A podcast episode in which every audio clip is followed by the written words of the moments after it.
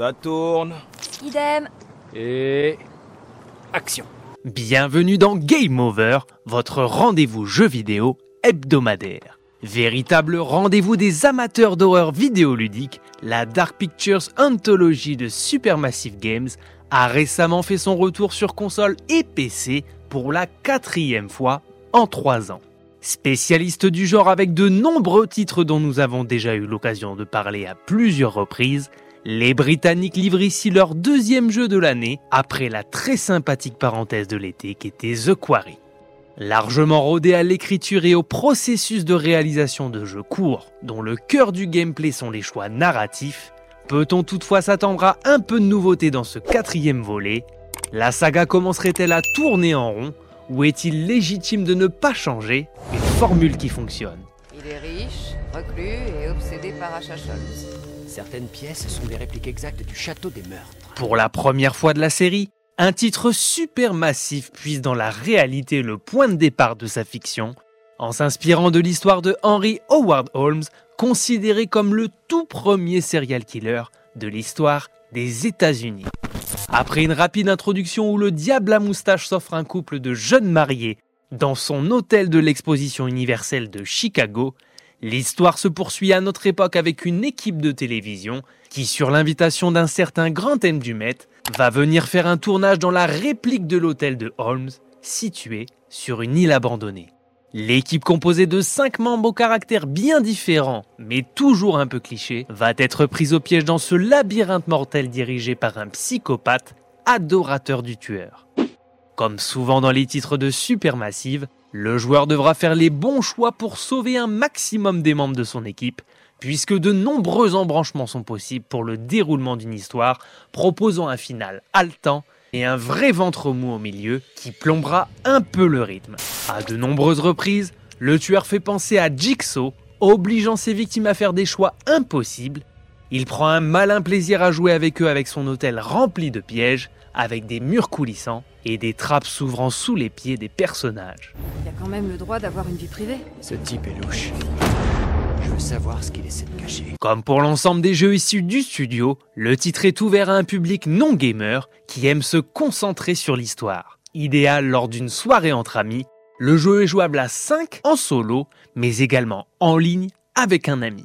En termes de gameplay, petit rappel pour les non-initiés, vous êtes aux commandes d'un personnage qu'il faudra diriger, à qui vous devrez faire inspecter des objets, récolter des indices et choisir certaines lignes de dialogue pour influencer les relations avec son équipe. Bien sûr, The Devil Enemy offre quelques puzzles, certaines phases d'action, mais comme toujours depuis plusieurs jeux, elles sont extrêmement limitées vidéoludiquement. Les gamers manqueront d'adrénaline à coup sûr. Pour ceux qui connaissent, ils seront en terrain conquis et n'auront aucune surprise. Après plusieurs titres calqués sur le même schéma, Supermassive s'est décidé à ajouter un peu de nouveauté pour éviter à sa formule de s'essouffler. Pour la première fois dans la saga, chaque personnage dispose d'un inventaire et de capacités propres à son rôle dans l'équipe de tournage. Jamie qui gère les lumières a de quoi s'éclairer, Erin l'ingé son peut se diriger à l'aide de son micro, Charlie, le directeur du show, peut lui déverrouiller des serrures avec sa carte de visite, un peu sous-exploité, L'utilisation des objets est clairement indiquée au moment où il faut, ce qui enlève un peu de réflexion aux joueurs. Assez flagrante pour être remarquée, l'exploration est également bien plus verticale dans The Devil Enemy, avec la possibilité d'escalader quelques parois en hauteur et marcher sur une poutre en équilibre.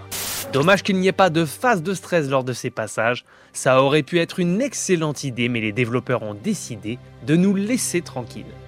Laissez-moi à présent vous poser ma traditionnelle question. Être un gros gamer vous empêche-t-il d'apprécier ce genre de titre narratif? Aimez-vous en faire un de temps en temps? Quel est votre préféré? Dites-le moi dans les commentaires. Dites Il y a quelqu'un avec moi Tout Repensez aux tueurs dont on a parlé, ils ont toujours un point faible. Lorsqu'on joue à un titre où tout est basé sur la narration, la partie technique reste l'un des points essentiels à l'immersion. Les titres de Supermassive Games se voulant être de véritables films interactifs, le moindre faux pas peut sortir les joueurs de l'expérience. Pour The Devil Enemy, le savoir-faire du studio saute encore aux yeux avec une performance capture tout à fait propre qui démontre toute la compétence des équipes. Les alter ego des comédiens largement inconnus pour une fois sont tout à fait crédibles avec de vraies expressions faciales très bien réalisées. On note une belle souplesse sur les lèvres des personnages et une certaine émotion dans les regards, même si l'on n'arrive pas encore au niveau d'un studio comme Naughty Dog. Concernant la synchronisation labiale des dialogues, c'était déjà le cas sur d'autres titres du studio. Le doublage français est dans ce domaine complètement à la ramasse par moment. Certains dialogues commencent ou se terminent sans qu'aucune voix ne sorte de la bouche des personnages. C'est dommage, car cela saute vraiment aux yeux. C'est d'autant plus regrettable qu'il est impossible de switcher entre VF et VO via le menu. Pour le reste de la technique, l'ensemble est plutôt bon, surtout dans les intérieurs avec une belle direction artistique et un bon travail au niveau éclairage, mais le studio doit encore progresser sur les animations des personnages qui sont encore extrêmement raides par moments. Ça manque encore de fluidité et de souplesse dans l'ensemble, et ça pourrait faire franchir un palier d'immersion au jeu de la Dark Pictures Anthology. Je propose qu'on invite pour un thé. Je propose surtout qu'on réfléchisse.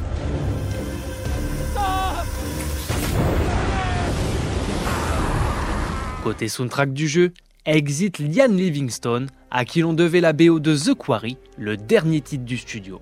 Comme pour l'ensemble des pistes de tous les jeux de la Dark Pictures Anthology, c'est Jason Graves, spécialiste du genre, qui est de retour, lui, l'auteur de la saga Dead Space.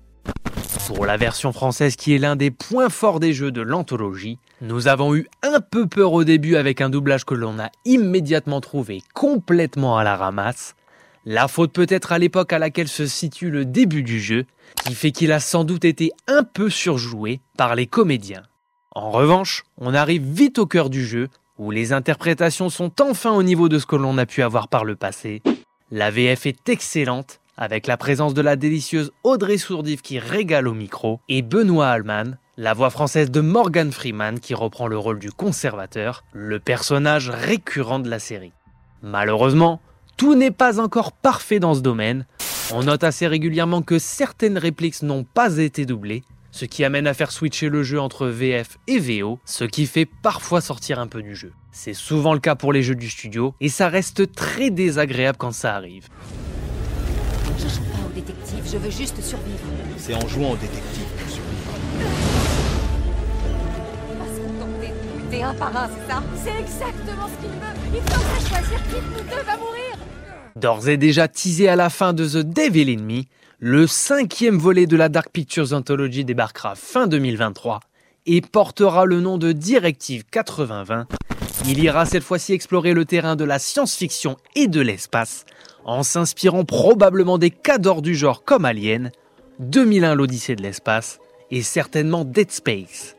Pour The Devil Me, le studio réussit encore à proposer un titre carré avec un final haletant, mais peu de choses marquantes interviennent. Dans l'ensemble, la formule commence tout doucement à tourner en rond, et on a du mal à retrouver le niveau d'un Until Dawn, ou plus récemment de The Quarry qui était bien meilleur.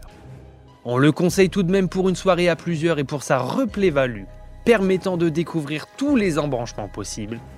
Dispo à 35 euros, c'est un titre grand public qui teste de nouvelles choses pour la série, mais le studio doit se méfier de ne pas lasser avec sa formule, surtout si les défauts inhérents à cette saga continuent à se reproduire d'épisode en épisode. Enfouissez-moi six pieds sous terre. Et couvrez à nouveau le sol de ciment parce que, même la mort ne m'empêchera pas de tuer.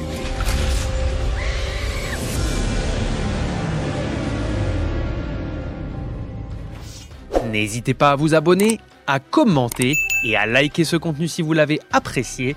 C'était Game Over. On se retrouve très prochainement pour une nouvelle émission. A plus.